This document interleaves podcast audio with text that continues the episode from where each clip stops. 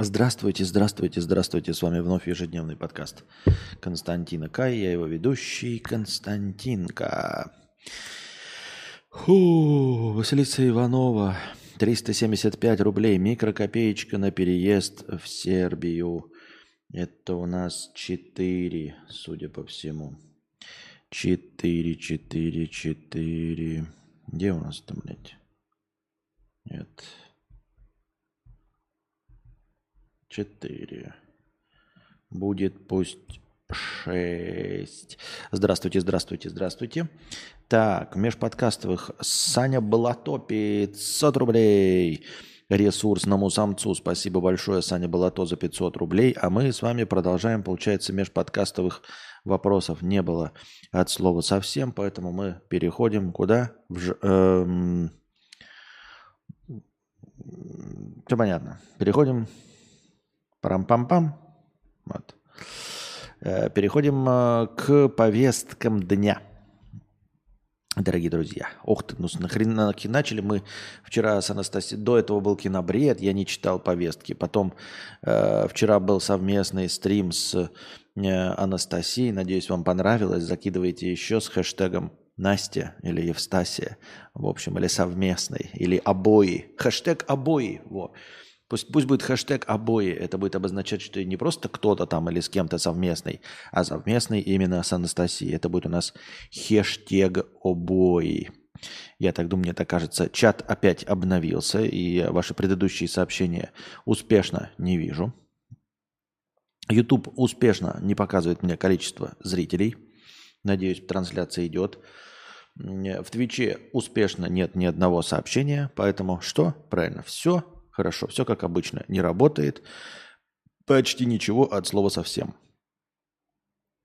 Безлинзовая фотокамера превращает текст в фото с помощью ИИ. Вот все, что написано, полная хуета, которую даже неохота. Все в порядке, пишет Нольф. Спасибо большое. Приветствую Нольфа и всех остальных зрителей на Твиче.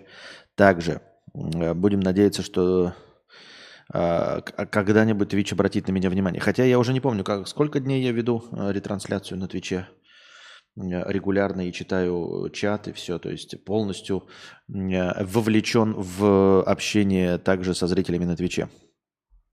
Да почему что там ты открываешь, сука, ты мразь ты конченая. Ты можешь открыть мне в другом браузере, не в этом, пожалуйста. Можно мне вот в этом открыть браузере? Можно. А, сразу новость звучит так, как будто бы она написана для того, чтобы я не хотел ее читать. Безлинзовая фотокамера превращает текст в фото с помощью ИИ. Дизайнер из Амстердама придумал ублюдочное, совершенно выглядит как очень плохая пластмассовая мыльница с э, металлической такой пау паукообразной антенкой.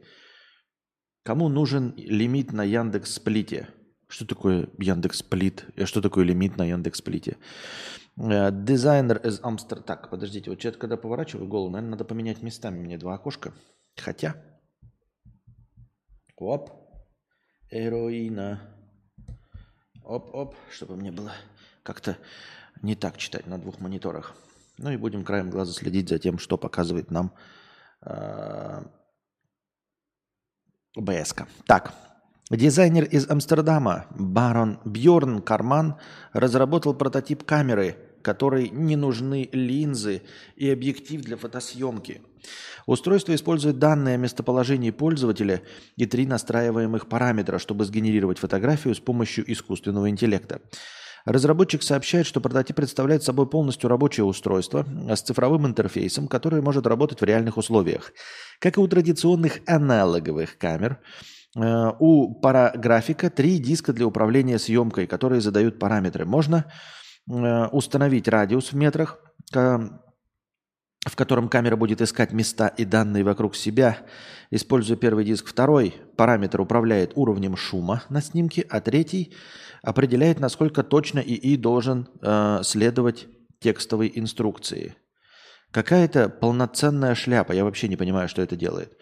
Реальный снимок слева и изображение справа, сгенерированное камерой на основе данных вечернее фото, сделанное на улице э, Вестерстрат в Амстердаме. Ну, в общем, короче, Э, суть в том, что для работы требуется доступ к GPS и интернету. Камера загружает данные точном времени, погоде в заданных месте и информацию об объекте, расположенном рядом.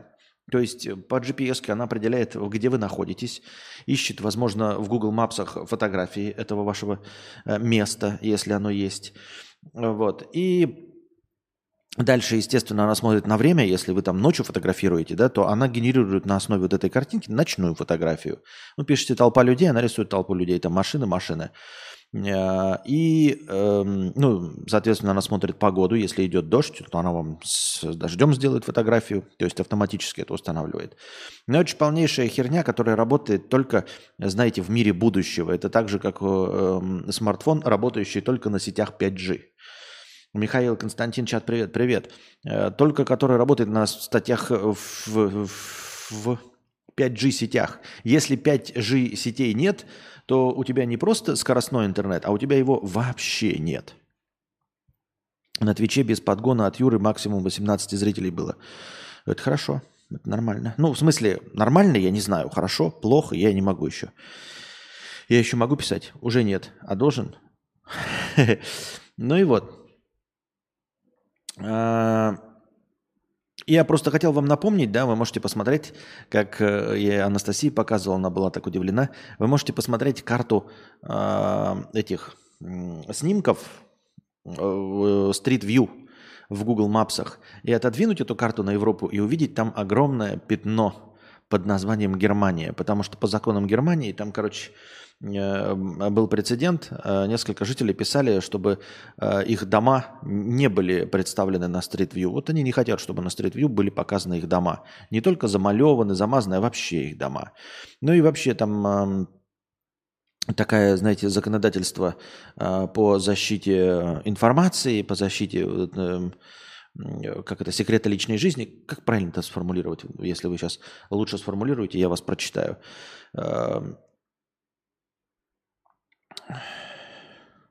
Ну, сохранение, в общем, личной тайны и все остальное. И, как я, насколько я помню, они парочку подали в суд, и Google решил, там было немного, да, возможно, Google решил такой, да нахуй надо это, то есть каждый э, немец вонючий может подать э, в суд, и мы его дом будем э, замазывать, это получится у нас просто улицы с черными пятнами, а нахрена это надо? И они решили просто Германию не делать, и все. И стрит-вью в Германии нет. И его, правда, нет и э, во Вьетнаме. Причем раньше был. И он выключился вот буквально на уровне, э, ну не на уровне, а вот в момент моего пользования. Потому что я помню, вот в один день я смотрю Street View, а на следующий день я не могу поставить. Я такой думаю, что-то я не так выбрал. Может быть, в Safari что-нибудь тупит. Да, перешел в Google Chrome, нету. Еще что-то нету. А потом начал искать на английском языке новости за последний месяц они сказали, о, вы в Вьетнаме просто взяли и отключили. По какой-то причине Google сам взял и отключил Street View. То есть вы не можете, блядь, в распространенном месте, я не знаю, может быть, там в Хошиминах, Ханоях где-то еще и показывают, а здесь конкретно вы не можете найти. А это пиздец как важно.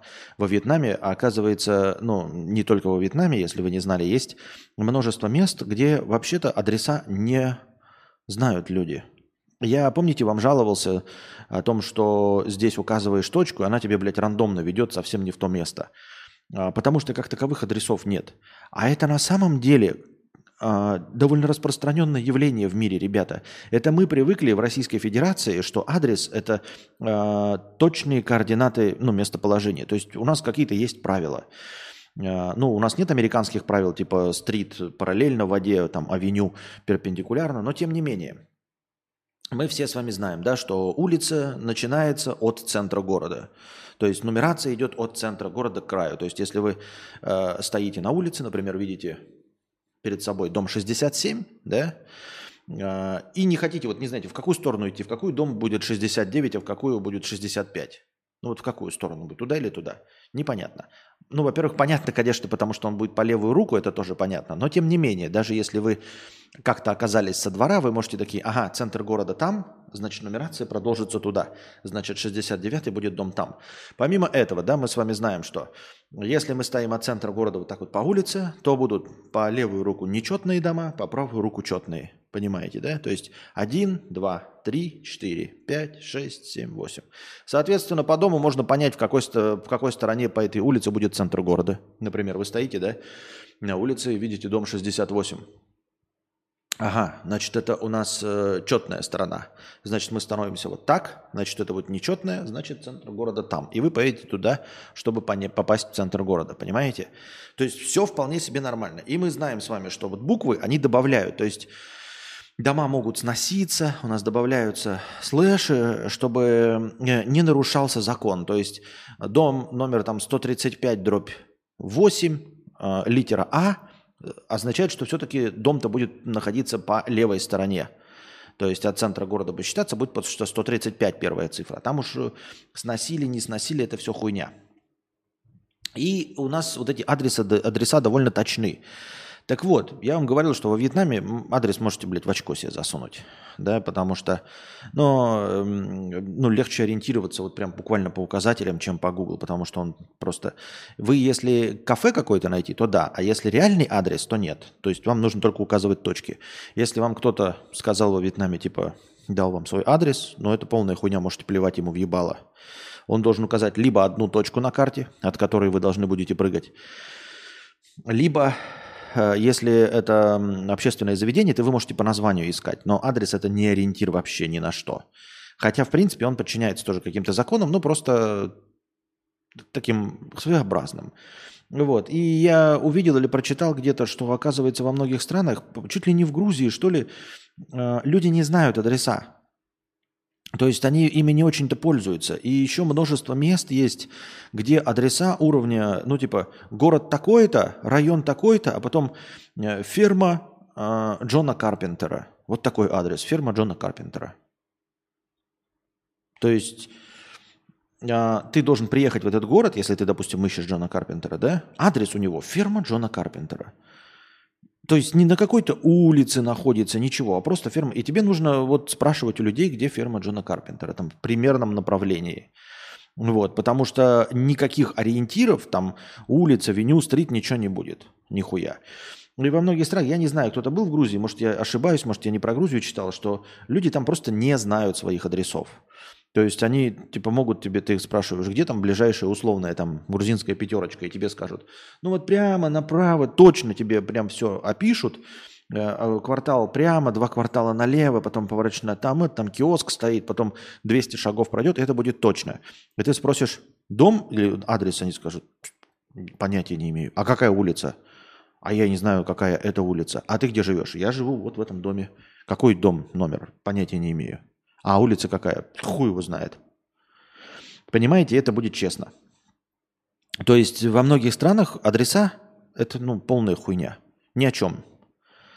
То есть они где-то формально есть, и эти адреса, они указывают не место, они указывают скорее конкретного человека. То есть, например, э, город там какой-нибудь Гластонберо, да, э, район Мытищи, Иванову Ивану Ивановичу, чтобы вот найти конкретно этого Иванова Ивана Ивановича.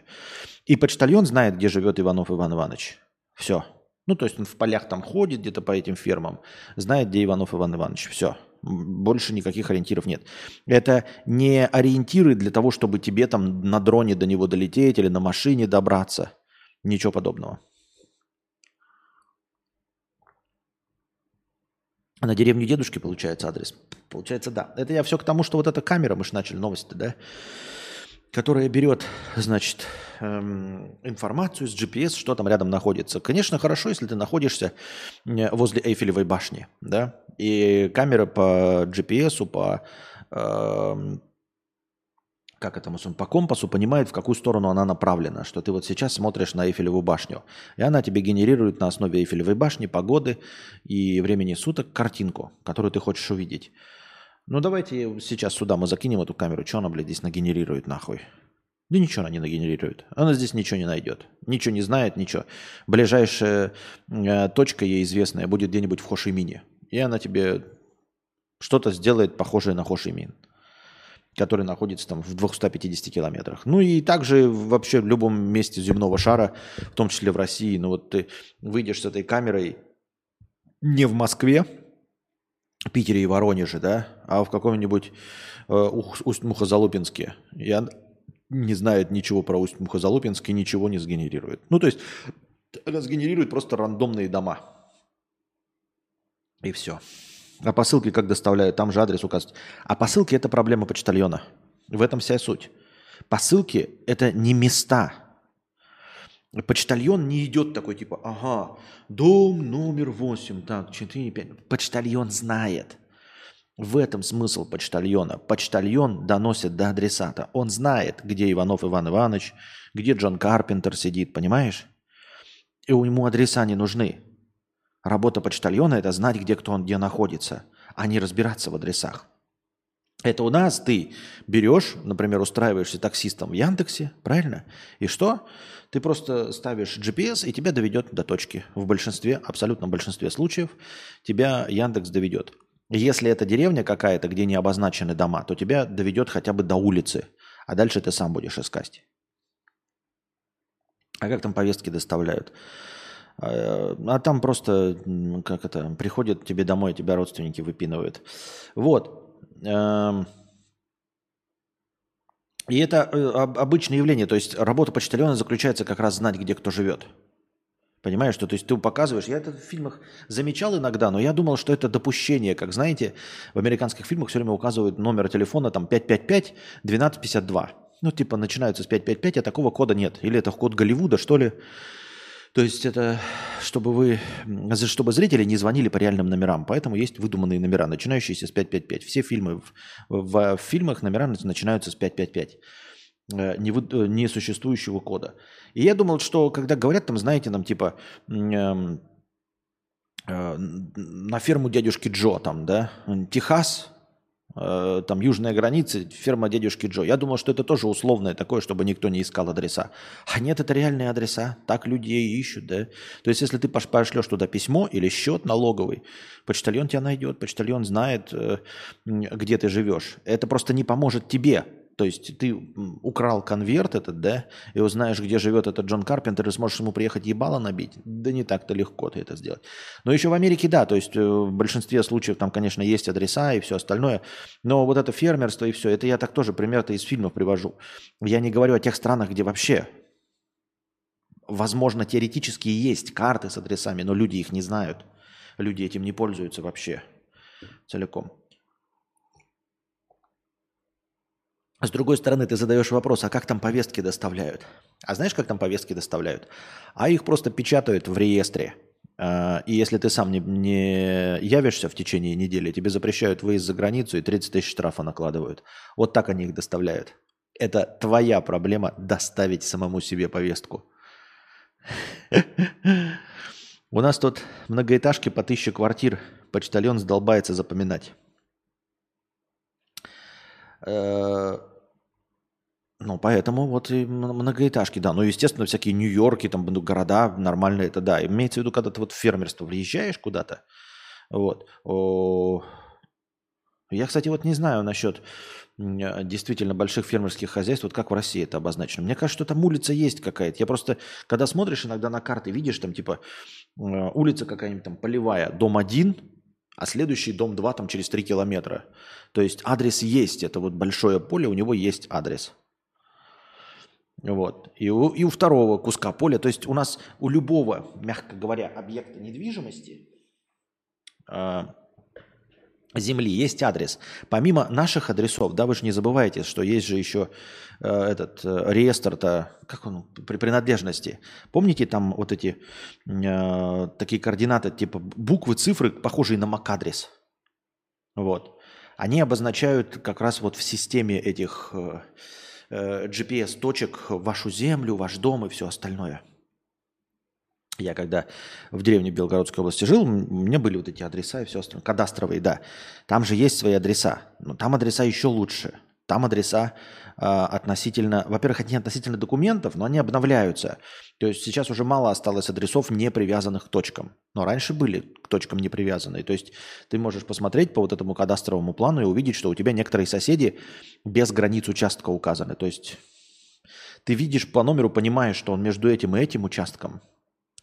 Но границы не указаны. А все, что новые там, да, ну не новые, а кто переоформлял хотя бы раз в последние 10 лет, он уже идет с точками.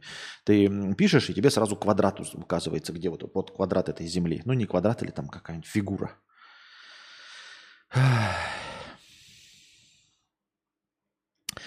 А, геолокация. Нет, ну я понимаю, я имею в виду, что раньше кадастровый план тоже был так приблизительно.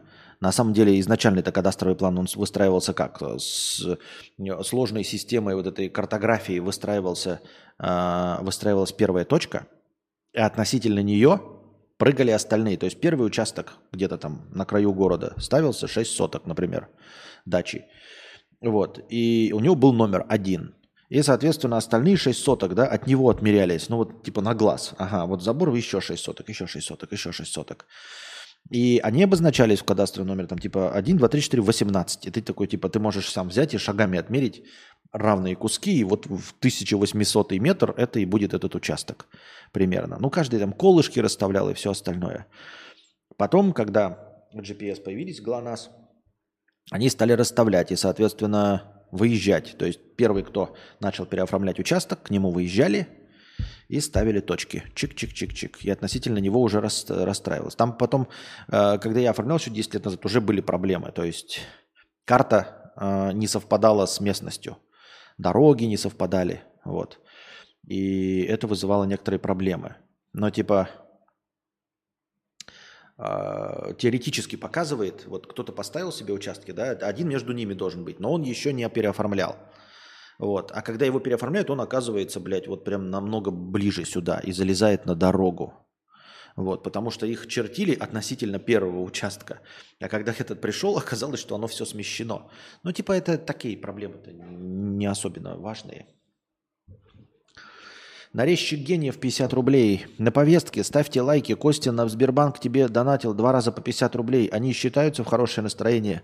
На Сбербанк ссылку нашел в боте. Да, считаются. Просто я не вижу о них оповещений. Вот ты сказал, давай добавлю их. Если задонатил, то лучше говорить, я могу проверить. Но если по 50 рублей, я тебе и так поверю на слово. Поэтому вот добавил.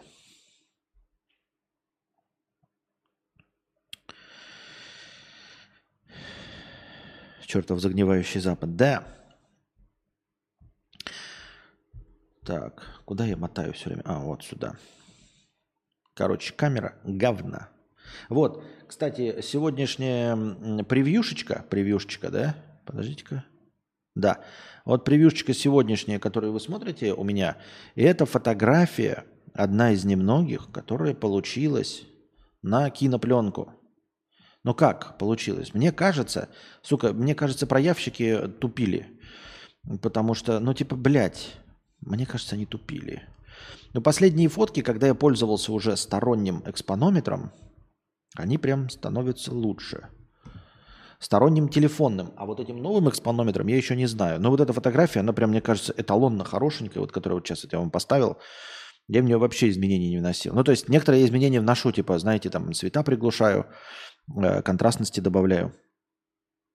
Вот. А в этой прям вообще ничего. То есть ну, ничего делать не надо вообще абсолютно. Вот. Я там такой добрячок. И это я помню точно, что последний, потому что там дальше еще идут фото Анастасии, которые мы делали тоже. Охуительные, прикольные.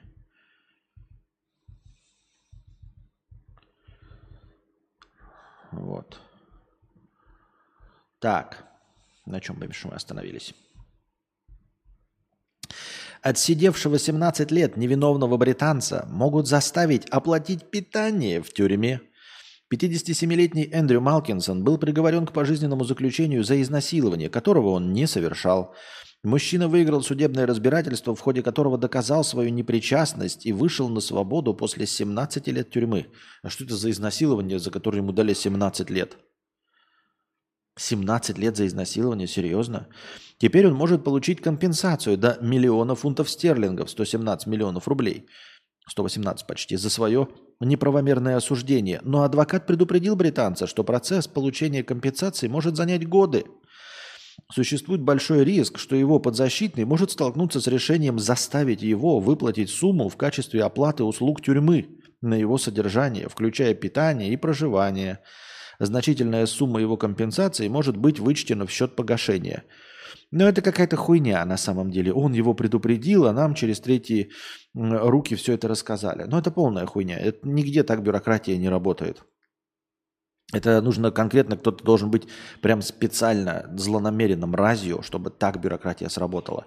А, потому что понятное дело, что если человек будет получать компенсацию какую-то, да, там миллионы за а, не этот, как несправедливо отсиженные годы, то, естественно, с него заранее не последуют, не потребуют деньги э, за пропитание в тюрьме, во-первых. А во-вторых, за него, от, от него вообще не потребуют деньги за пропитание в тюрьме.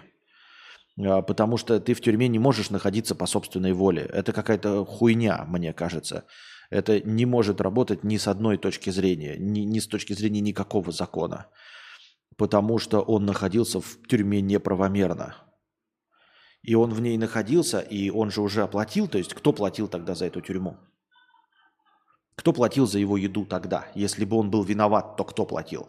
Если он виноват, то кто платил? Бралось с его там э, в тюрьме работы, значит, он все оплатил. Правильно? Не может он платить ни за какую еду в тюрьме. Кто тогда за него должен платить за еду в тюрьме? Это раз. А во-вторых, он там оказался не по, не по собственной воле. Никогда такого не бывает. То есть не может быть, чтобы вы похитили человека, потом эм, э, вы его выпускаете, вас пытаются посадить, а вы в суде выигрываете счет за еду э, у человека, которого вы похитили и кормили. Вы никогда этот суд не выиграете, нигде. Ни по правилам ни одного государства, ни одной антиутопии вы не выиграете такой суд. Это полная хуйня, высосанное из пальца, выдуманное, блядь, говно.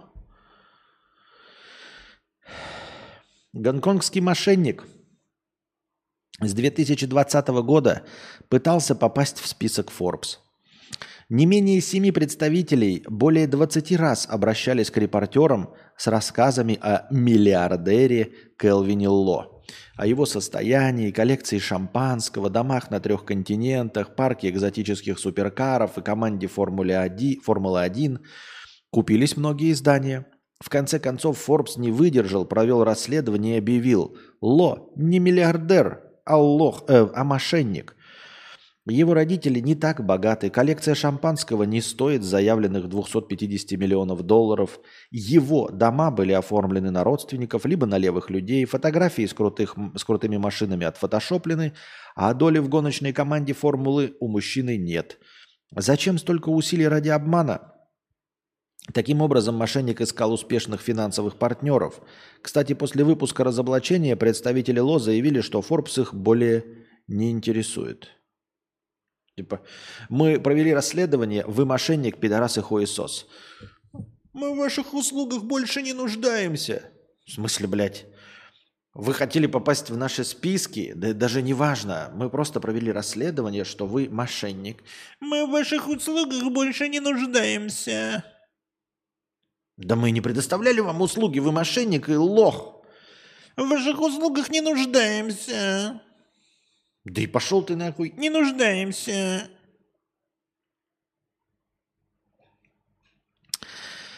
А, ну, удивительно на самом деле. Удивительно, что Forbes... Forbes это же, блядь, желтая газетенка, серьезно. Но это же не серьезный какой-то источник. Я под серьезными понимаю, знаете, журнал Science, где хоть какие-то рецензенты, ученые есть. А Forbes, э, ну, по сути, вообще ничем не отличается от любой другой желтой газеты, совершенно секретной всего остального. Она просто известная, но она не несет никакой ответственности за то, что пиздит. Она же пиздит, то есть это не какой-то источник, публикующий научные исследования. Это же просто газетенка. Все журналисты проститутки. И все. Ну, имеется в виду не дающие, а, а берущие в рот. Эм, типа, блядь, а Forbes решил перепроверить. Но ты читаешь, когда даже, блядь, список Forbes просто эм, русский Forbes читаешь, это просто бред какой-то ну просто бред. Это же просто газета. Судя по всему, мы прочитали просто рекламу Форбса. Наводнение смыло из ювелирного магазина украшений на 700 тысяч долларов. Напоминаю вам, у нас работает система «Последний рывок». Так что прожимайте ваши лайки, дорогие друзья, в конце стрима, когда настроение достигает первый раз красной отметки, я смотрю на количество лайков, умножаю его на 10 и добавляю в качестве хорошего настроения. Прямо сейчас у нас 60 лайков. Поэтому если бы последний рывок наступил сейчас, то эм, у нас было бы 600 хорошего настроения. Итак, наводнение смыло из ювелирного магазина украшений на 700 тысяч долларов. Какое удобное наводнение. Я помню, э, я видел один фильм, там, значит, э, э, владелец склада проворовался, пиздец. Для того, чтобы скрыть э, недостачи, он нанял воров, которые должны были инсценировать ограбление. Побить бутылки, там, поразваливать вещи. А потом, когда пришла полиция, э, ну, посчитали бы, провели бы эту не ревизию, а как, э, как слово-то есть, когда пересчитывают весь товар. Я забыл, как называется. Сейчас напишите. И э, когда провели вот эту проверку, ну, по факту уже, он бы просто все, что не достает по этой ревизии, записал бы в ограбление. Инвентаризация, спасибо, да. Инвентаризация. После проведения инвентаризации э, все, что по числам не, не хватало бы, было бы списано на это самое ограбление, как будто это унесли. А на самом деле ничего не унесли, а просто инсценировали и побили. Этот фильм называется «Операция И» и другие приключения Шурика. Вот. Поэтому, когда происходит какое-то наводнение, и из ювелирного магазина э, смывает украшения на 700 тысяч долларов, хотелось бы напомнить вам, например, такой факт, что золото э, при помощи философского камня, вот эти фантастические произведения, делают обычно из свинца в фантастических произведениях. То есть философский камень то ли это изобретение, то ли это магическая какая-то хуйня. Но обычно фигурирует так. Берется свинец, что-то там, какие-то махинации с философским камнем, и производится золото.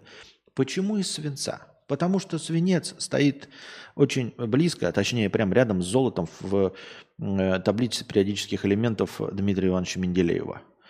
А мы знаем, что если вы золото, может, и не трогали никогда, хуй его знает, что он там за золото, да? Но я вам сообщаю, что вы можете потрогать свинец легко и просто, из которого делаются грузила для удочек. Это означает, что свинец, он тяжелый.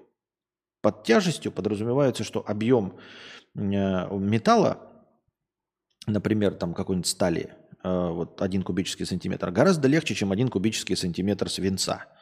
И вот рядом с ним стоит золото. Если вы никогда кубический сантиметр золота не держали, то это понятно, да? Э, что вы не знаете. Так вот, золото, оно тоже тяжелое. Оно тяжелое, как свинец. Вот если вы свинец трогали, то вы должны представлять себе, какое золото. Золото при прочих равных условиях, оно очень тяжелое. Вот. И смыть его гораздо сложнее, чем стекло, бетон и все остальное, потому что оно тупо тяжелее. То есть, если у вас где-то, я не знаю, волна пролетела, там что-то Э, смыло, то золотые украшения, они как бы, ну, может быть, максимум на пол упадут. Но как-то, не, понимаете, водой их просто так не смыть. Это же золото. Именно в этом и заключается процесс намывки золота. Видели, э, как старатели вот это делают? Знаете, на чем он работает? Пыль-то вся, грязь, она вымывается, вы создаете там вот эту центрифугу, и пыль и грязь вымывается, а золото остается, потому что оно, сука, тяжелее, чем все остальное.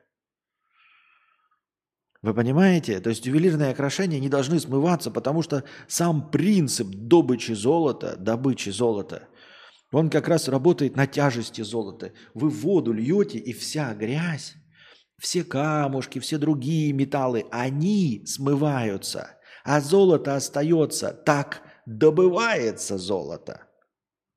Добывается золото. А вы нас пытаетесь убедить, что золото смылось на 700 тысяч долларов – Звучит правдеподобно. Я в это верю. Какая ирония. Способ добычи золота как раз-таки оправдание того, что оно исчезло. Стихия не дает покоя Китаю. В провинции Цюаньчжоу вода проникла в магазин, смыла двери, окна и прилавки с ювелирными изделиями. По словам хозяйки, большинство украшений теперь будет найти сложно – Однако некоторые изделия удалось спасти местным жителям. Они нашли их среди обломков после шторма. Понятно. Я тебе, конечно, верю. Разве могут быть сомнения? Я и сам все это видел. Это наш с тобой секрет. Веришь мне или нет? Юсенко, 500 рублей с покрытием комиссии вебкам 2. Спасибо большое. Нет, но у нас сегодня одна вебкам, поэтому ничего переключаться у нас тут не будет. Я больше ничего не включил.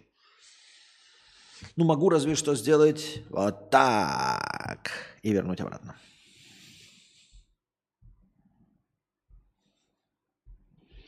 Я тебе, конечно, верю. Р... Я разве могут быть сомнения? Я и сам все это видел. Открывайся новость. Канада первой в мире начнет печатать предупреждение о вреде курения на каждой сигарете. Предупреждающие надписи, такие как «яд в каждой затяжке», «сигареты вызывают импотенцию», появятся на отдельных сигаретах в Канаде, сообщает газета The Guardian. При этом надписи будут менять каждые 2-3 года в зависимости от бренда. Власти надеются таким образом донести информацию до всех курильщиков, даже до тех, кто попросил сигарету у знакомых или коллег. Сейчас в Канаде курят около 13% жителей, что ежегодно обходится системе здравоохранения более чем в 6 миллиардов долларов. Вот интересно, да, 13% жителей обходится системе здравоохранения более чем в 6 миллиардов денег налогоплательщиков, которые они же и платят – обходится системе здравоохранения, которую содержат налогоплательщики, которых вы лечите. Вы так говорите, как будто это деньги отобраны у каких-то там сирот, да, откуда-то взяты из личных карманов э, правительства. Нет, это деньги налогоплательщиков – и тот, кто лечится в случае платной медицины, он сам и платит за, свою, за свое лечение. Это, конечно, хорошо. А вот насчет надписей на сигаретах, это наверняка сработает. Это прям, я прям верю, как это сработает. И особенно мне понравилась эта мотивация. Э, ведь все предупреждения раньше писались только на пачках. А вдруг человек попросил на улице сигаретку, он пачку уже не увидит, он не знает, какой там рак, жопы наступает и все остальное при курении, правильно? Поэтому нужно писать предупреждение на сигарете. Э, эта сцена выглядит примерно так. Подходит человек такой, говорит, а не дадите сигаретку, пожалуйста. Ему такой дает, открывает пачку, натаскивает такой. Так, ага, дайте. Что? Курение вызывает рак? А я и не знал. А я и не знал, что курение может быть опасным что вызывает рак. Я не знал, я не знал.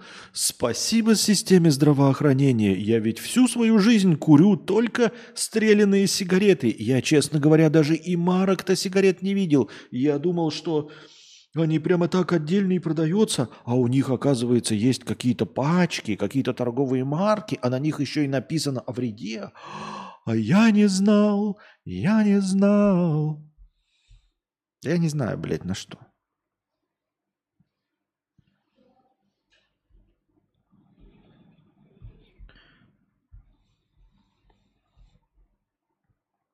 Так. Молодцы канадцы, хорошая инициатива. Или нет? Что-то с интернетом пахай.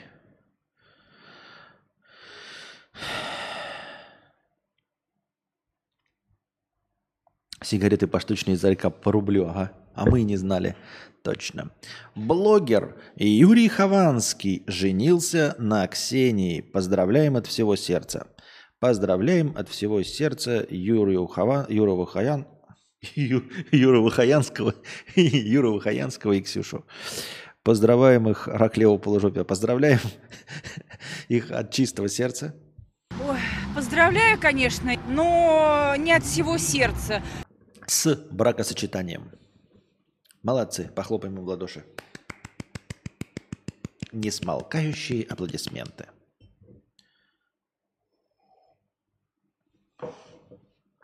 Я не знал, я не знал. Так.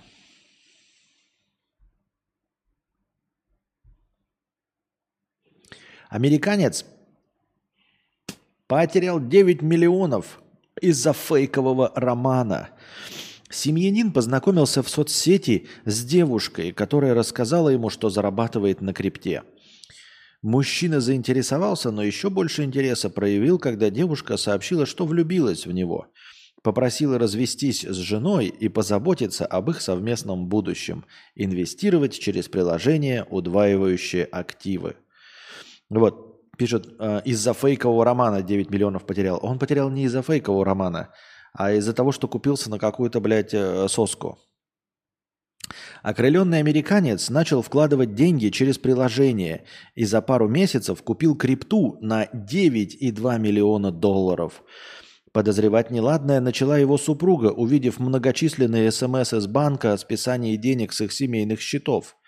Она заявила в полицию, и те выяснили, что все деньги через хитрую схему ушли мошенникам. Теперь полицию ждет долгое расследование, а мужчину серьезный разговор с женой. Ну, развели, развели товарищи на, на 9 миллионов.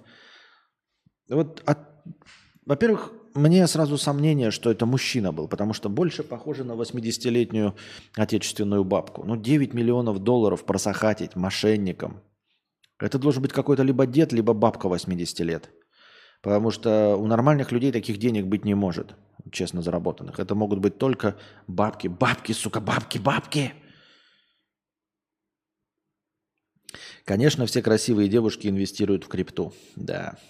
Ну тупые, ну тупые, блин, да. О, а мы дошли до последнего рывка. 84 лайка успели вы настроячить. Добавляем 840 хорошего настроения этому стриму и идем дальше.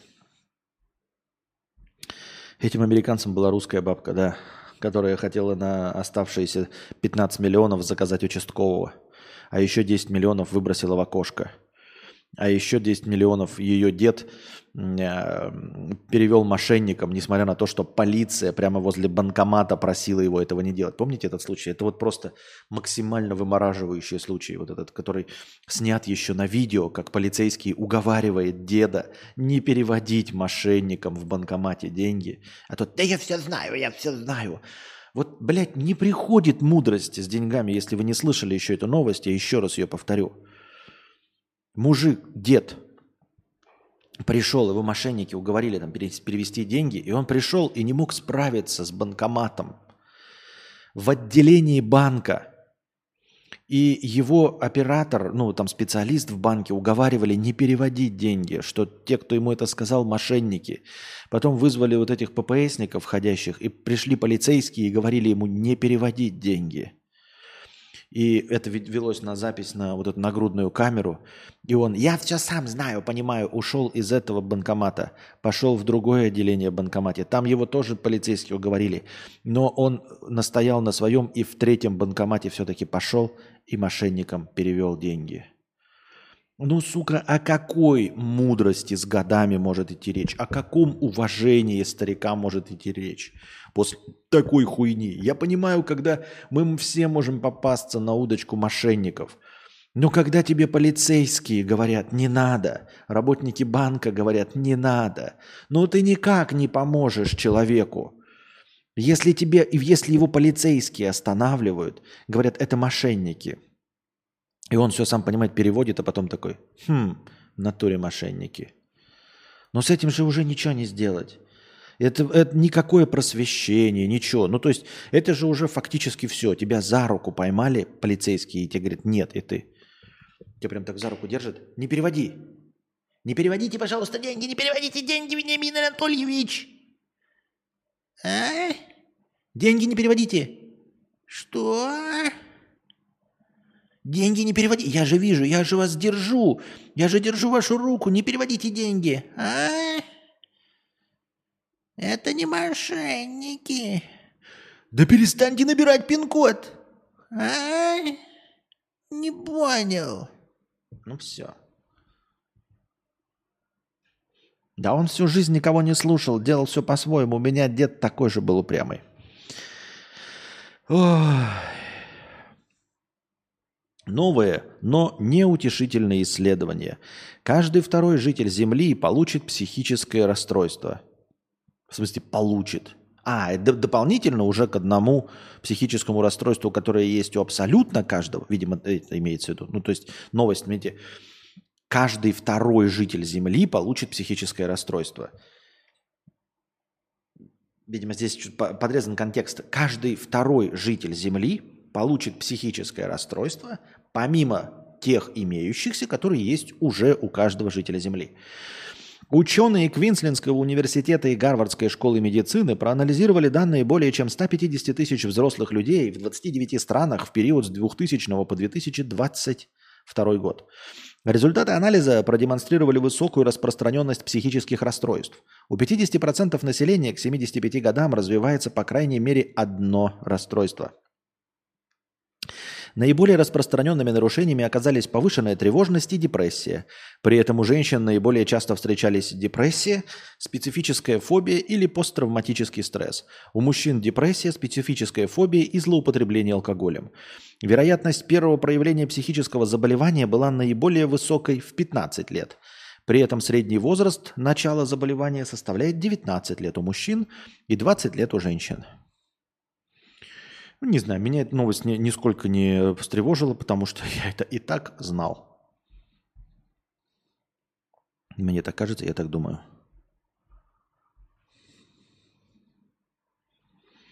Так.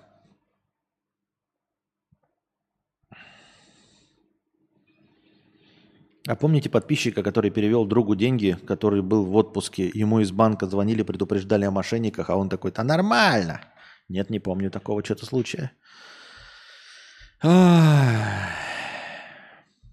Ой.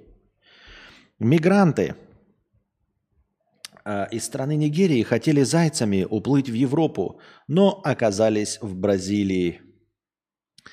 Четыре нигерийцы решили спрятаться в крошечном пространстве над рулем корабля, чтобы нелегально попасть в Европу. План был надежен, но на десятый день у безбилетников закончилась еда и питье.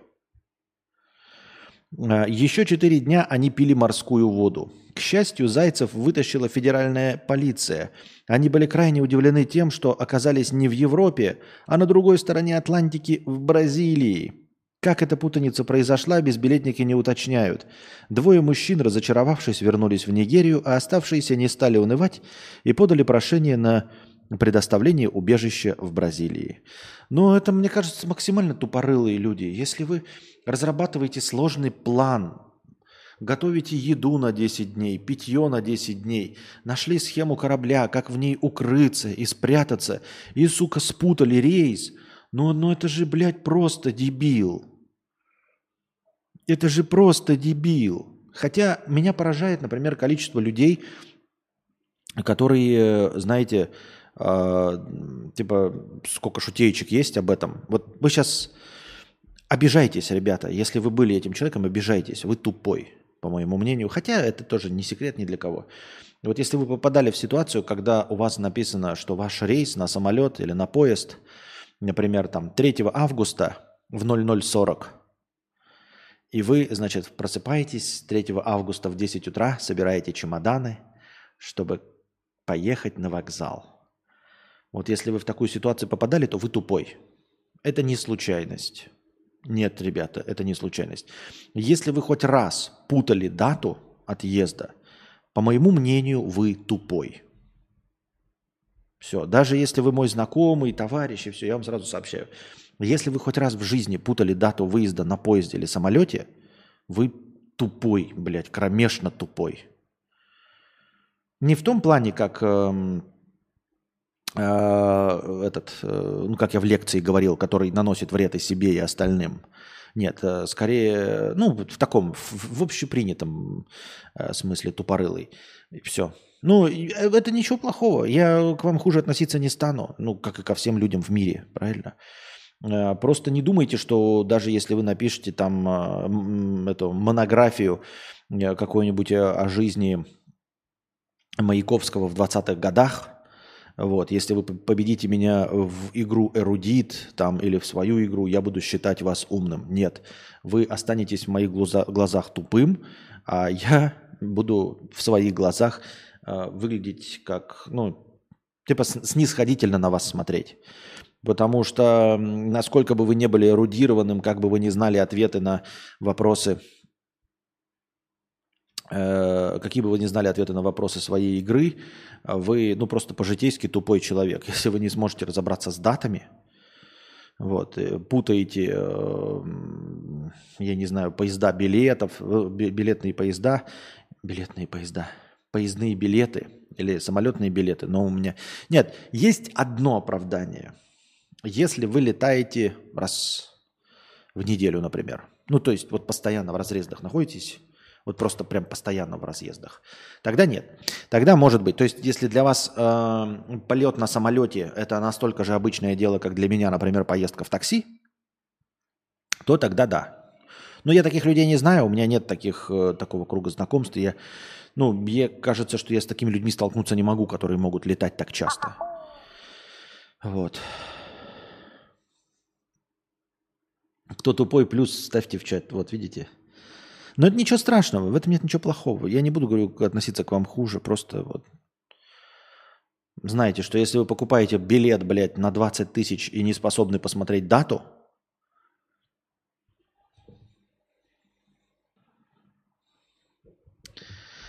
простыня текста «Чел Санапы» 300 рублей. Нахлебники говна. Отдыхаю в Анапе.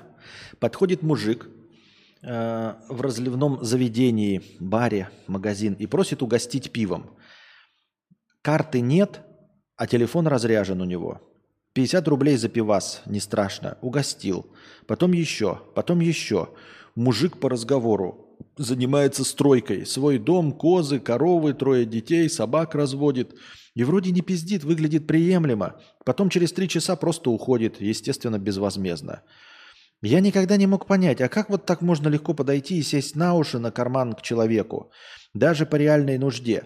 Я никогда такой херней не занимался. Я извернусь и решу все сам, либо в очень крайнем случае воспользуюсь помощью очень близких людей. Но закралась мысль, может стоит так поступать самому? По желанию подходить к рандомным людям в заведении и просить угостить, а вдруг сработает. Слушай, я, честно говоря, вот просто от чистого сердца тоже не понимаю, как вот так можно легко подойти, сесть на уши, на карман к человеку. Донатьте, а то у нас сейчас закончится э, стрим, чтобы наш стрим продолжался, чтобы наш стрим д- длился дольше. Прямо сейчас каждый из вас э, должен э, задонатить. Поэтому, пожалуйста, ребята, донатьте как можно больше э, безвозмездно добровольных пожертвований мне, Константину К. Так вот, продолжаем разговор. Как можно подойти к человеку, сесть на уши и вот на карман к человеку, я не знаю. Не представляю. Тоже, мне кажется, это как-то, блядь, вот просто, ну, да невозможное. Невозможно. То есть мне бы и совесть не позволила никогда, да, выпрашивать, выклянчивать деньги ни в коем случае, никогда. Я считаю, что это, ну, ниже моего достоинства абсолютно, да. Донатьте, ребята, заканчивается хорошее настроение, сколько можно, ёб твою мать. Э, Я не понимаю вас упрашивать. И э, как бы есть же какая-то гордость, правильно? Мне так кажется. Вот. Поэтому я, чё-то- я с тобой полностью согласен. Не знаю, как это работает, если честно. Вообще, Сука, ну почему одни нищие сидят? Где нормальные мужики с баблом? Ну хули тут одни нищеброды, блядь? Ну хули все нищие такие? Ну хули вы нищие, блядь, такие уёбки?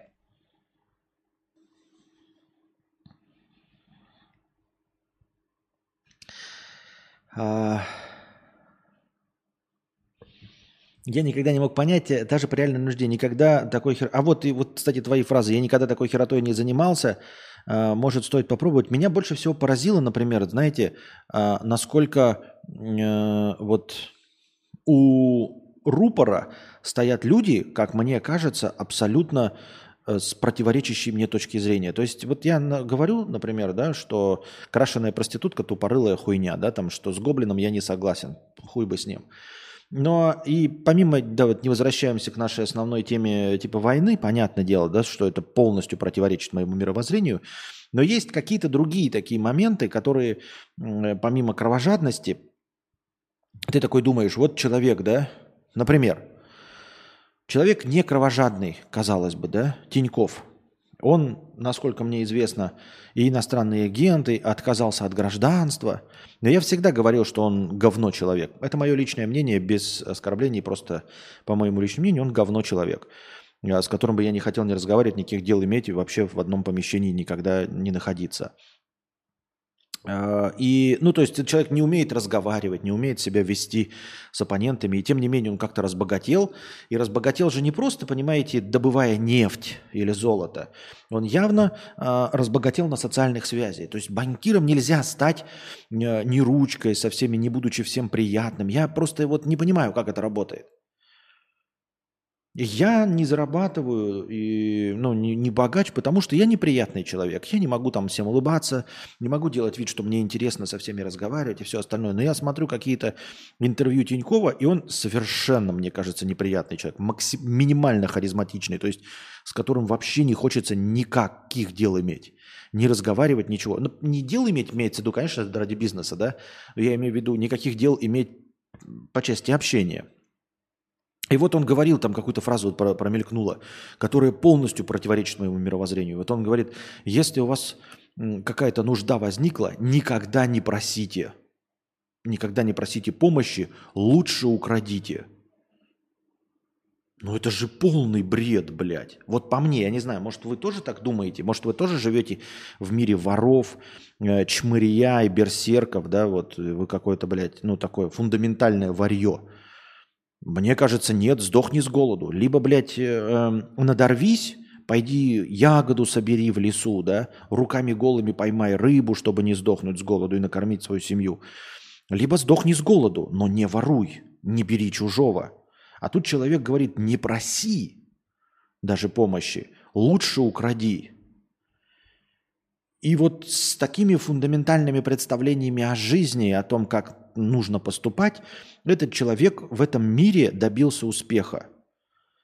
То есть его представления о том, как нужно жить в мире, они работают. Я не знаю, как он по-другому в других вещах смотрит на мир, но подозреваю, что так же. Соответственно, если он добился, значит мир его принимает человеком, который может украсть, если что. Понимаете? Вот если у меня не будет денег, я приду, скорее у вас попрошу. Даже если вы полное говно. И если вы мне не дадите, я уйду не салона хлебавши. А Тиньков вас зарежет и убьет, и украдет. Сначала украдет, потом убьет и зарежет. А вы вот, если будете богатым, да, я на вас очень разозлюсь, обижусь, если вы мне не дадите там, да, но я никогда не причиню вам вреда и не украду у вас. Я уйду и буду либо голодом сидеть, либо я постараюсь там с земли побираться, там что-нибудь, добыть себе еду каким-то образом. А, ну, я, как я уже сказал, попрошу, да, но никогда у вас не украду, даже если вы мне откажете. Мне кажется, это последнее чмо должно быть, который говорит, что и ну, действует по принципу. Тем не менее, он живет в этом мире, в котором вот он говорит, я лучше украду, чем попрошу. И все остальные его, видимо, жизненные принципы таковы.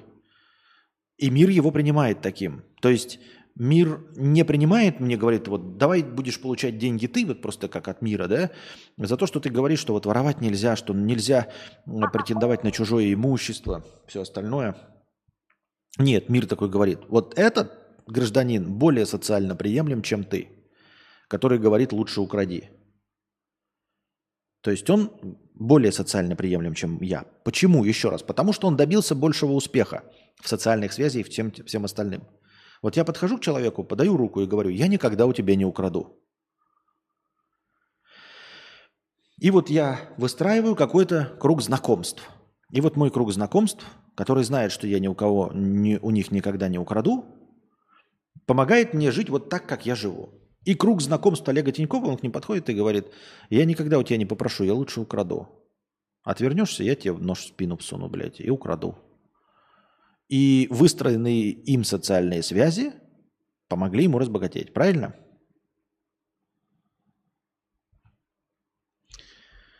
Все. Какой из этого следует вывод? Никакого. Иску 50 рублей. История про такси с оценкой 4,56 топ. Я это видео раз пять слушал, если не больше. Костя, а есть у тебя интересные такие истории про водителей во Вьетнаме? Думаю, другим зрителям тоже интересно послушать. По скриптум хэштег обои топ, учитывая, что это в домашних условиях сделано. А если не учитывая, что в домашних условиях, то говно? Артем 300 рублей с покрытием... Ой, без покрытия. Спасибо, давно не донатил. Спасибо, Артем. Не, я специально никаких историй нет. У меня в жизни ничего не происходит, поэтому специально у меня никаких историй нет. А, Время такое подходящее. Нет, время не подходящее для людей. Это все фигня. Теперь Костя как не маги в ФСБ придет. А, Ну, ФСБ теперь не придет, потому что гражданин Тиньков не э, гражданин Российской Федерации. Если кто и придет, то не ФСБ. Вот. А во-вторых, я не оскорблял его же, не говорил ничего ни про его жену, ни про его внешность, ни, ни тем более ничего. Я с этим никаких дел не имею.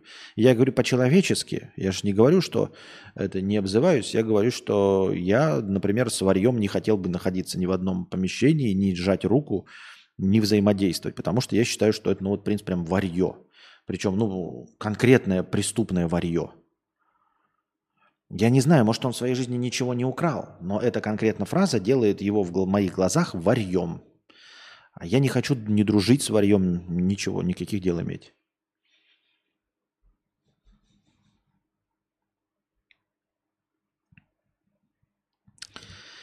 Так.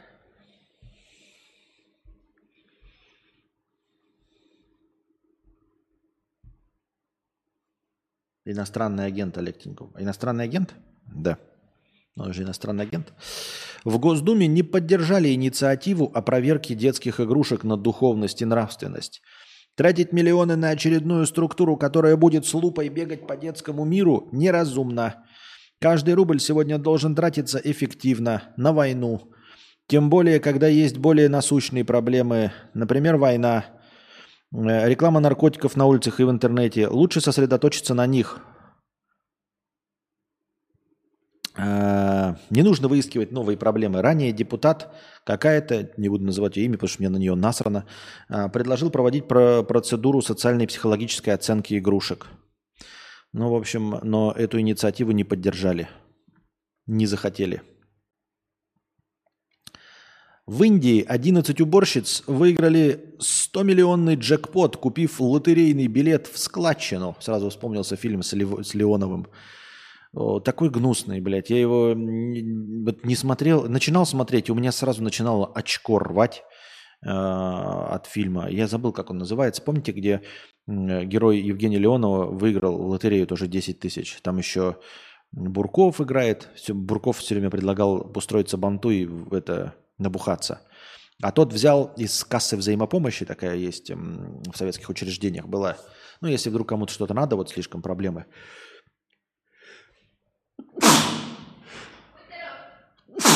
Такой своеобразный страховой общак. Спасибо. Страховой общак.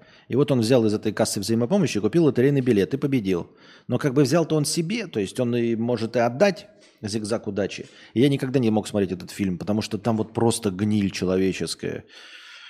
Это вот как э, неохота смотреть фильм «Дурак», там «Левиафан», и вот я считаю, что «Зигзаг удачи» такой же, он совершенно не веселый. Это, вот это трагедия на самом деле.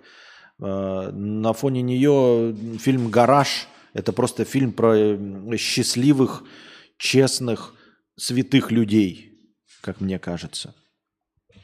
Так вот, в Индии 11 уборщиц выиграли 100-миллионный джекпот, купив лотерейный билет в складчину. Пиздец, еще 11, еще и женщин. Я не, не э, сексист, конечно, но ебать серпентарий, блядь. А Только вчера они сводили концы с концами. Подождите, это женщины, как это они сводили концы с концами? Мы что-то не знаем про этих женщин? Работая за гроши. Дворничихи. Так уборщицы или дворничихи? А? Понимаете, лотерейный билет. Лотерейные билеты стоят под 100 рублей. Понимаете? Они в складчину по 10 рублей сложились, купили лотерейный билет. А вот Нольф пишет, а мне не нравится фильм Афоня по той же причине. Ну вот, я понимаю тебя. Но здесь дело касается не в конкретном, знаешь, а в том, какие люди говно целиком и полностью, как они вот начали его съедать просто. Дворничихи даже и не верили в то, что им когда-то улыбнется удача, но импульсивное желание в очередной раз купить складчину лотерейный билет сделало свое дело. Он стоил 250 индийских рупий, 280 рублей. Ровно столько, сколько каждая из работниц получает в день. И сорвал джекпот в размере 112 миллионов в рублевом эквиваленте. Женщины до сих пор в шоке. 62-летняя Бэби потратит свою долю, ебать имя Бэби, 62-летняя, выигрыша на восстановление дома, а 49-летняя Лакшми намерена оплатить обучение дочери. Извините меня, на 11 человек 112 миллионов рублей – это по 10 миллионов в рыло. 10 миллионов рыло – это дохуя. М, По уровню Индии. Вы бы не попытались уехать, ребята? Вот нам бы сейчас 10 миллионов, и мы бы легко бы рванули в Сербию, купили бы себе э, недвигу и стали бы на ПМЖ. А они останутся в Индии, блядь. Восстановление дома. Ну, понятно, поэтому они и уборщицы, ебать. С 62 годам, поэтому она и осталась уборщицей.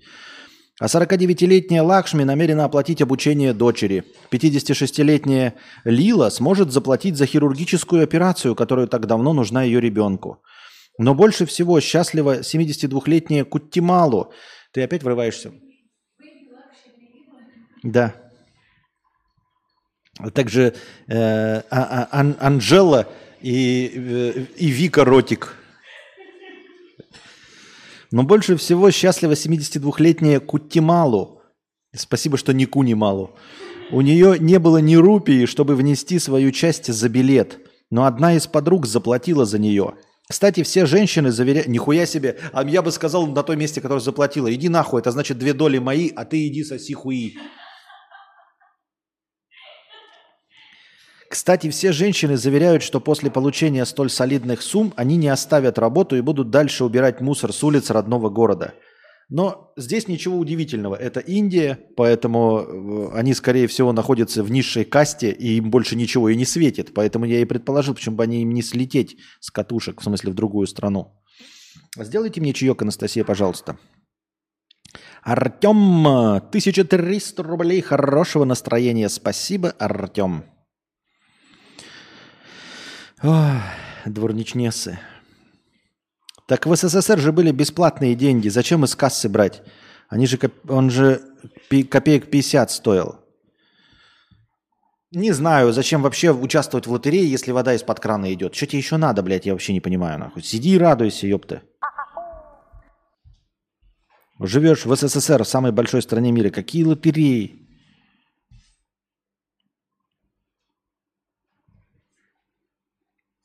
Что-то я еще э, вспомнил. Смотрел ролик, в котором эм, в котором чувак объяснял, почему э, в бриллиантовой руке босс сделал вот эту э, махинацию с нахождением э, золота.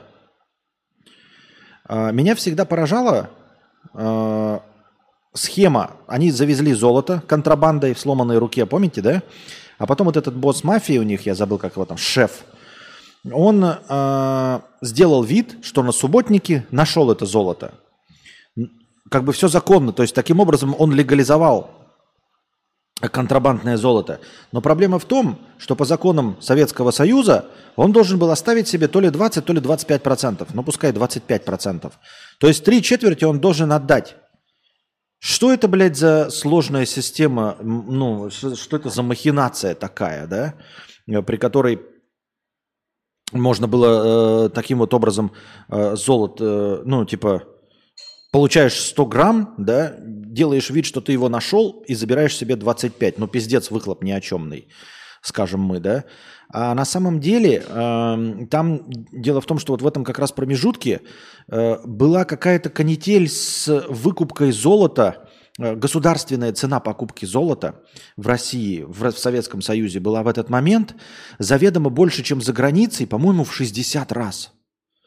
Понимаете? То есть э, 100 грамм золота, например, условных берем, ты получаешь с них как за 25 грамм.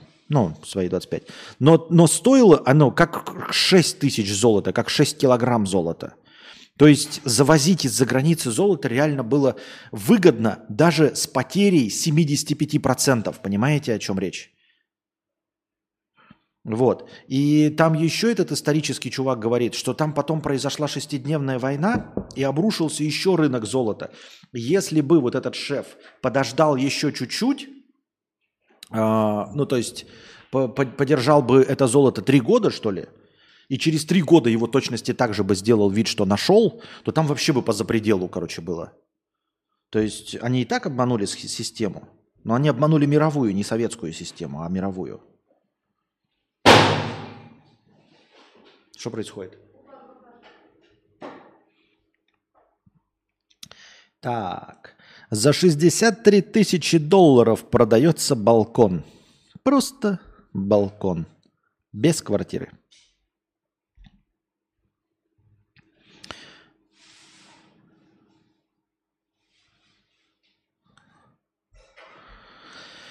В престижном районе Лондона нового хозяина пытаются найти именно такой объект. Агент, продающий балкон 3 на 3 метра, называют его террасой. Примечательно, но он не относится ни к одной квартире в доме. На балкон можно попасть, зайдя в подъезд, поднявшись по лестнице и открыв дверь. Агентство рассчитывает, что террасу себе прикупит кто-то из жильцов, уже проживающих в доме. Или на худой конец тот, кому нужен почтовый адрес, ведь балкон считается отдельным объектом недвижимости. Кстати, палатку поставить там пожить не получится, потенциальные покупатели уже узнавали. Костя, твоя возможность купить недвигу в Англии и подать на гражданство. Нихуя себе потенциальная возможность э, купить недвигу в Англии и подать на гражданство. Нихуя себе 63 тысячи ты написал цену. Ты, ты большого мнения о наших сберегательных счетах. 63 тысячи долларов. Ты что, гонишь? 63. Мы, да, кстати, мы даже три не наработали. Смотрите, 2006... Пиздец. 63 тысячи долларов это 5... Это 6 миллионов рублей. Ты что, гонишь, Алеша? Если бы у нас были 6 миллионов рублей, мы бы в Сербии купили. Наверное.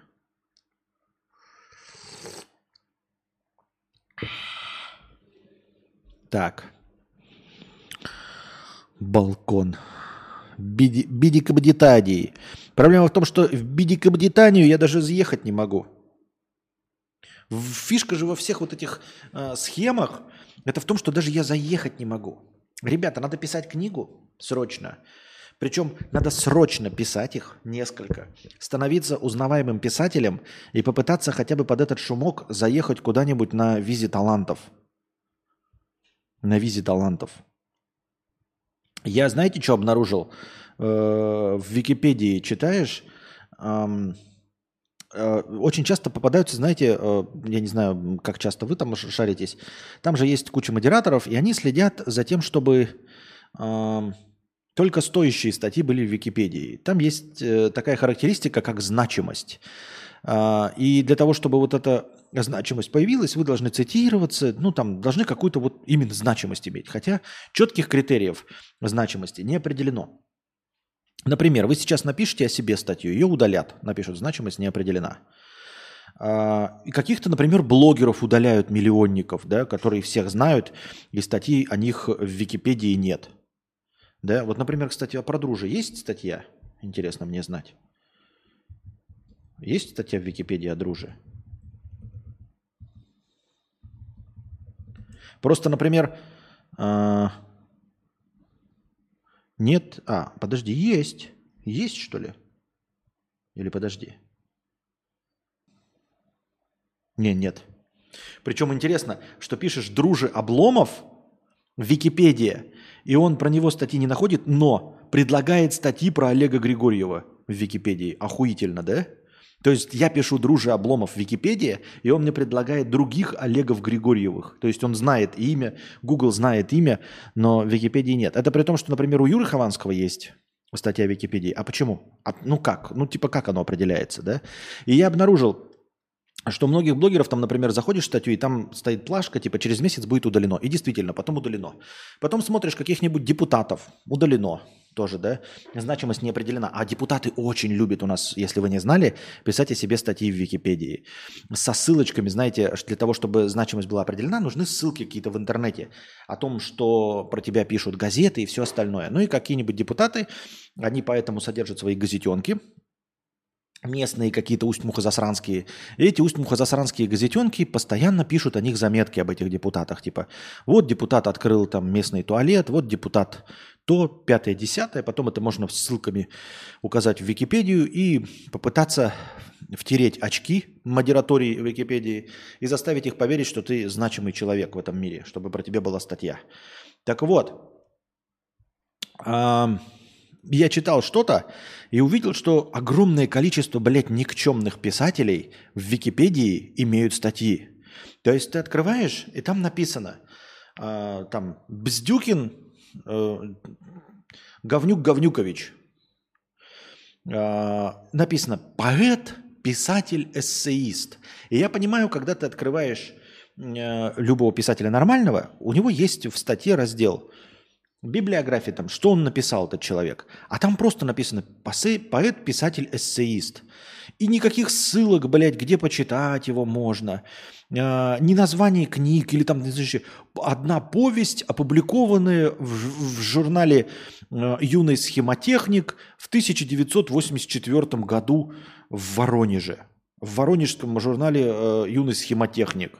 Написали отрывок из его повести, и все, поди ты, писатель, блядь достаточно значимый писатель, чтобы о нем была статья в Википедии. О нем ничего не известно, блядь. Учился в Воронежском политехническом с 1981 эм, по 1983. И все, больше никаких фактов про него нет. Но статья в Википедии есть, и, и никаких плашек на удаление, ничего нет, понимаете? Серьезно. Люди такие, блядь.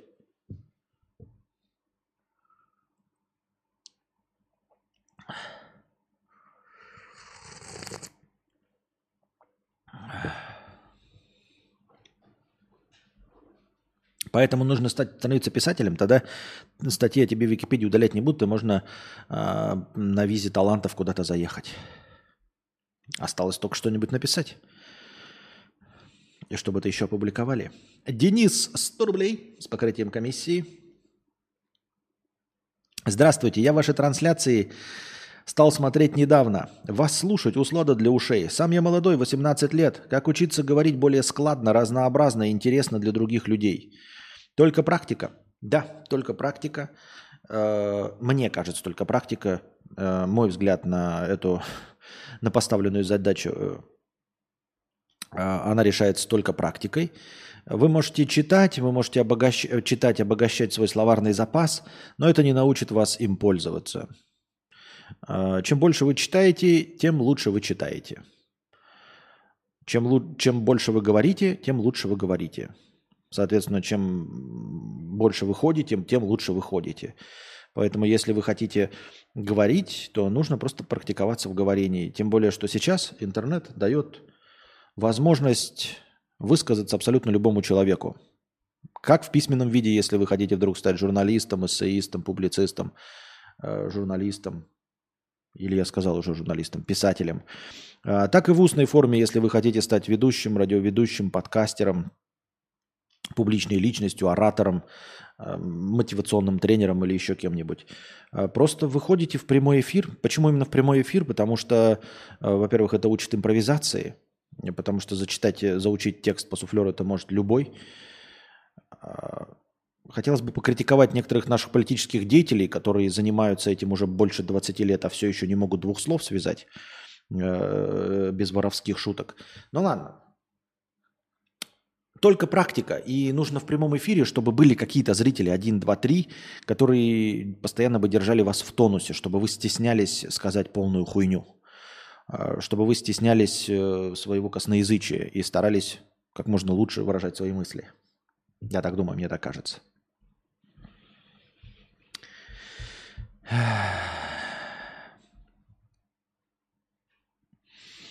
В Шереметьево задержали пассажирку с четырьмя незадекларированными браслетами Cartier общей стоимостью в 4 миллиона рублей. 31-летняя женщина прилетела из Дубая. Экспертиза установила, что ювелирные изделия, изготовленные из золо- золота 750 пробы, со вставками из бриллиантов. Решается вопрос о возбуждении уголовного дела по факту контрабанды стратегически важных товаров. Нихуя себе. Контрабанда стратегически важных товаров. А вот как, э, честно говоря, есть какие-то формальные признаки? Вот она надела на себя эти четыре браслета Cartier, вот два на одной руке, два на другой, и завезла. То есть, если они четыре одинаковых, и кто-то заметил, они, ну, понятно, что заметят. Ты же будешь на, этом, на металлодетекторе их будешь снимать. И они одинаковые. Скажут, а что четыре одинаковых? А сколько они стоят такие? А ты так, блядь, да нихуя они не стоят. Они такие, а нихуя не стоит, но тогда я один возьму себе. И ты такой, ну, берите один себе. И проходишь. Как, видимо, и произошло в Дубаях. Но в Шереметьево уже все, не пропустили. А если браслеты разные, почему ты как богачка не можешь вот в золотых цепях ехать, там в браслетах, что-то не можешь как рэпер заехать во всем этом а, в это?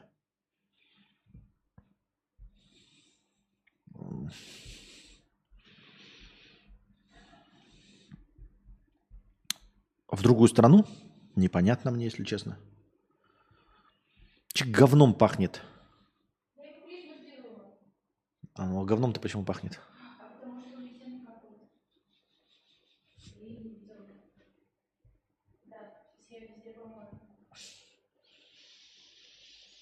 Понятно. Можете не затягивать с этим. Что такое? Что у тебя там?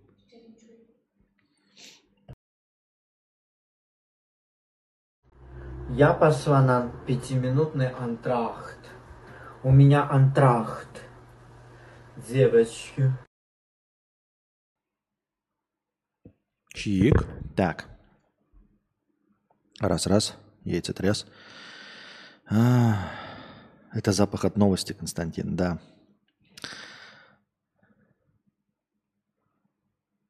Задекларируй и заезжай. Кого задекларируй?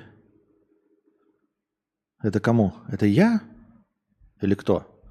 Что декларировать? А, задекларируй. Все, я понял. Это ответ на вопрос про браслеты. А что значит задекларируй? Это типа заплати с них налоги какие-то или что? Что значит задекларируй? Российский автопром пока не обладает достаточными мощностями, чтобы сделать большую закупку машин для российских чиновников – Тема начала прорабатываться какое-то время назад, и специалисты, которые занимаются госзакупками, встречались с автопроизводителями, уточняли вопросы, касающиеся закупки большой партии. Пока нужных мощностей, а значит количество машин, нет. АвтоВАЗ сообщил э, РИА Новости, что имеет необходимые производственные мощности для обеспечения закупок автомобилей для чиновников в нужных объемах. Я тоже думаю, что это какая-то хуйня. Ну, короче, Путин сказал, что типа все российские чиновники должны ездить на отечественном автопроме. И, видимо, кто-то там сказал, ой, нет мощностей, сразу вот все закупить. Но это, во-первых, полная хуйня, потому что э, отечественный автопром, э, АвтоВАЗ, он полностью и целиком обеспечивает российский рынок, который гораздо больше, чем весь чиновничий аппарат. Поэтому это просто пиздеж и ложь и провокация. А, мощностей достаточно. Но и АвтоВАЗ сказал, что у него достаточно мощностей нет. Так что давайте, ребята, закупайтесь, импортозамещайтесь и на лады гранты, пожалуйста. А Мерседесы оставьте загнивающему Западу иностранным агентам.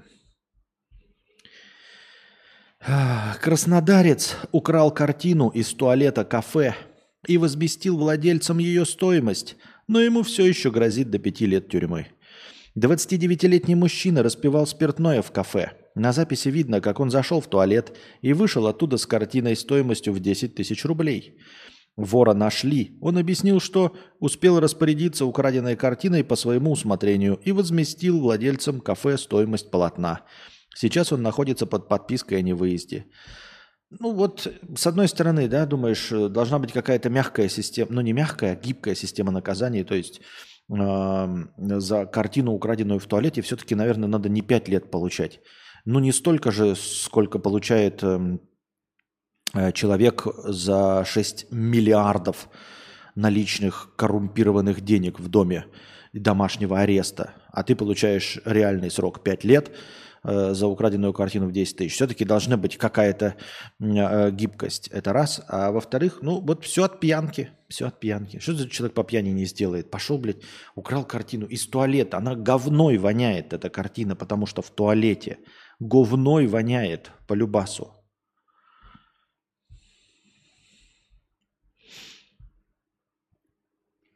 Утром 2 августа, ой, в Москве девочка потеряла сознание, попытавшись похудеть по методике блогерши в ТикТоке. Утром 2 августа мама 13-летней Лизы заметила, что как дочка побледнела и лишилась чувств. Женщина сразу вызвала скорую, заподозрив, что дочка хотела совершить суицид. Однако, когда Лиза очнулась, то рассказала маме, что просто хотела экспериментально похудеть, экстремально похудеть. Девочка выпила 25, леток слаб... 25 таблеток слабительного, про который она узнала из ТикТока. Блогера такой-то, имя не будем называть, где более трех миллионов подписчиков. Та как-то записала видео о своем свидании с парнем, перед которым выпила несколько десятков таблеток, чтобы похудеть за пару часов. Чтобы похудеть за пару часов. За пару часов. Лиза решилась повторить трюк Коцкой и потеряла сознание. Кончать жизнь самоубийством девочка не планировала. Сейчас ее жизни ничего не угрожает. Эм... Странные, наверное, немножечко отношения в семье, если ты предположила, что твоя дочь хотела покончить с собой, это раз. А во-вторых, если твоя дочь э, решает экстремально похудеть как блогерка. Э, какой образ себя вы навязываете вашей дочери, если она хочет экстремально худеть? Хотя дети такие, видите, не могу я честно от чистого сердца винить матушку, потому что матушка, может, никогда ничего и не говорила, а вот окружение будет выстраивать образ, что надо быть худой, вот эти блогерки в школе 13-летние. Может быть, мама и говорит, ты самая красивая и бодипозитив. Но дети, они же ведь в подростковом возрасте такие.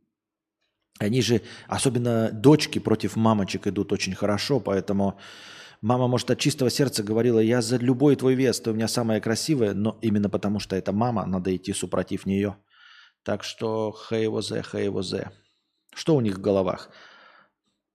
Ну что у них в головах? Она хотела экстремально похудеть. Разве она решила, что в соседней стране находятся фашисты и что можно пойти их убивать? Поэтому что у нее в голове? Не вижу никаких у нее проблем. Нет, они у нее есть, конечно, проблемы в голове, но гораздо меньше, чем у взрослых людей, чем у старых, толстых мужиков э, с психическими заболеваниями в голове. Мне кажется, у нее меньше проблем. Ну, типа, девочка просто хотела похудеть. Разве она захотела умирать под пулями? Нет. Захотела убивать кого-то? Нет. Разве она увидела врагов в НАТО, в ООН или э, мировое правительство какое-то, мечтающее уничтожить ее страну, поэтому она должна убивать и умирать. Нет, поэтому сильно больших проблем в ее голове я не наблюдаю. Вот. В конце концов, увечья она нанесла только себе, а не всем окружающим и себе – в Москве двое детей отдали мошеннику почти миллион рублей из заначки родителей. Он развел их, когда взрослых не было дома. Он, э, мошенники, я смотрю, разводят э, э, либо детей ментальных, либо детей физических. Да? Утром 2 августа Елена и ее муж на полтора часа оставили в квартире двоих детей, девятилетнего мальчика и восьмилетнюю девочку. В это время им на городской телефон позвонил мошенник. Он обманул, что их бабушка попала в больницу, и на ее лечение срочно нужны деньги. Дети прошерстили дом и нашли родительскую заначку в шкафу, там лежали 950 тысяч рублей. После этого неизвестный мужчина постучал в квартиру, и детишки отдали все деньги на спасение бабушки. Примет преступника школьники не запомнили. Полиция попыталась задержать мужчину по горячим следам. Следовая собака даже взяла его след, но найти преступника пока так и не удалось. Тут э, с такими э, проявлениями нужно бороться вполне себе просто. По любому вопросу нужно согласовывать свои действия с мамой и папой. Вот о чем речь идет. Не, не нужно учить детей, э, что есть какие-то мошенники. Нет, мошенники, да. Но типа э, с, учить их проводить сложный анализ того, с кем они общаются. Или, например, за ними пришли человеки какие-то в, де, в школу или в детский сад. Узнавать, э, типа, путем сложных вопросов, знают они маму или папу. Не надо. Нет. Не совершать ничего без согласования с родителями. Вот чему, мне кажется, нужно учить своего ребенка.